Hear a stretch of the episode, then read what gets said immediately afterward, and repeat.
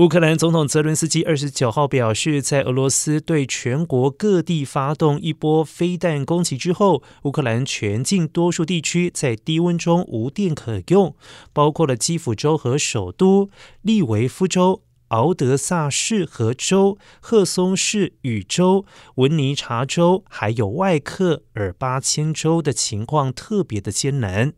而乌克兰内政部长莫纳斯特斯基表示，二十九号俄罗斯的最新空袭造成了三人死亡、六人受伤，其中包括了一名孩童。